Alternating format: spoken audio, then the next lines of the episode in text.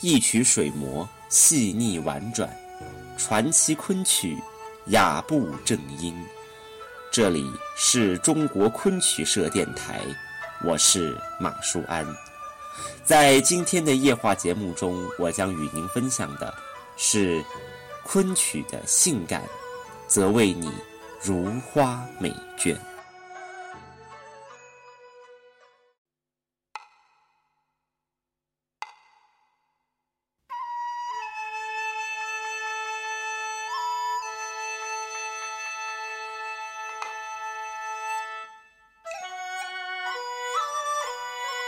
或许对大多数年轻人而言，昆曲只是一个古老剧种的名字，只是遥控器上不小心跳出的咿咿呀呀，遥远而沉闷，跟自己的生活丝毫扯不上干系。或许喜欢读《牡丹亭》《西厢记》，只是喜欢行文的华美俏丽，却从没有仔细想过。这些文字原本就是写给人唱的。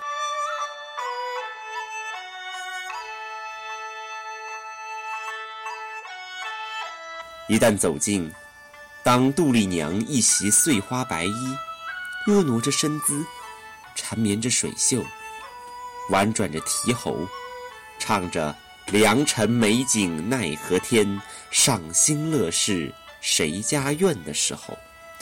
你便能瞬间体会到什么叫做惊艳，明白为什么叹息似水流年的怀春少女可以用如花美眷来形容，也突然体会到什么叫做性感。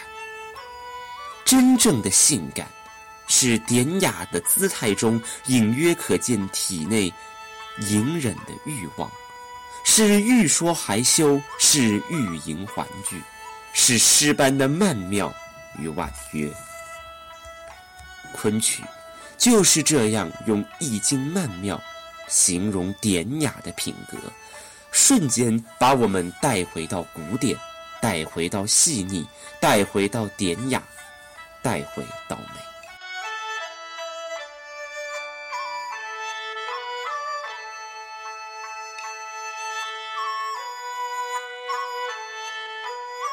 昆曲的美，首先来自唱词。不消听音，单看文字，便觉字字珠玑，齿颊生香。比如描绘春色，红杏深花，菖蒲浅芽，雨过炊烟一缕霞；比如写农事场景，官吏醉流霞。风前笑插花，把农夫们俊煞。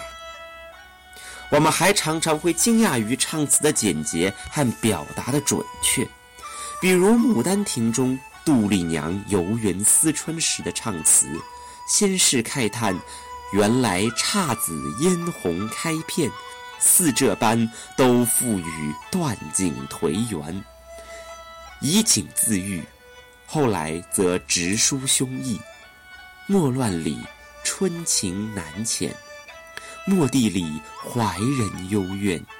迟言这中怀哪处言？烟间颇残声。简单的“烟间”俩字，就把无处托放的情欲、煎熬表现得淋漓尽致。《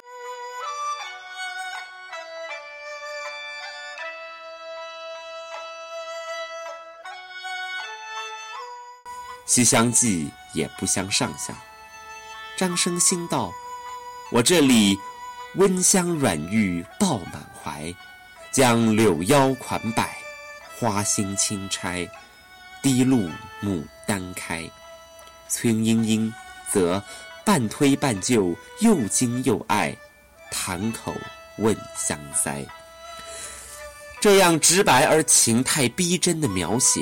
即使在今天看来，也颇有些惊心动魄。而舞台上在表现这些情爱的时候，却是那样的含蓄优雅。但见生旦二绝，身段以礼，步步莲花，顾盼流连之间，竟是欲拒还迎的勾魂摄魄。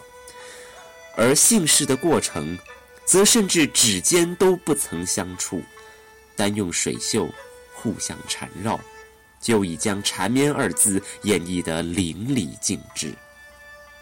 余白以虚代实，是中国古典戏剧的特点。虚拟的场景及动作，如梦似幻，却使观众对戏中的每一丝细腻的情绪感同身受。想想，这真是奇妙。虚与实之间，飘忽的满是中国古典文化的雍容气韵。如果把昆曲中的唱词和身形比作骨肉，那么唱腔就是昆曲中的灵魂。发源于江南水乡的昆曲，其节奏生来不急不缓，其腔调生来娇媚流离。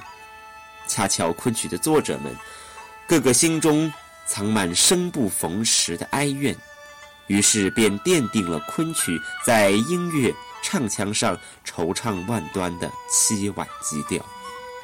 故而，昆曲不像京剧那样铿锵高亢，而是如泣如诉，幽怨缠绵，含蓄收敛处，自有一份欲迎还休的伤感味道。即便是两情相悦的和谐处。也听得人愁肠百转，声若游丝，却延绵不断的唱腔中，人们感受得到发自灵魂的叹息。昆曲的美是整体的、典雅的、真正性感的。昆曲热出现在当下，又不是纯粹的一个偶然。现代社会的疯狂节奏让人们疲倦不堪。无法停下脚步，细细品味周遭的生活及内心的情感，而昆曲则以永恒不变的优雅细腻和烟视媚行，悄然震撼了在物质与信息中一路狂奔的年轻人，使得进入昆曲厅堂的人们突然之间放慢了脚步，放平了心灵。在悠扬的丝竹声中，在哀怨的咏叹中，在婉转的妩媚中，重新体味优雅与自在，在纯粹的美面前，重新细致起来。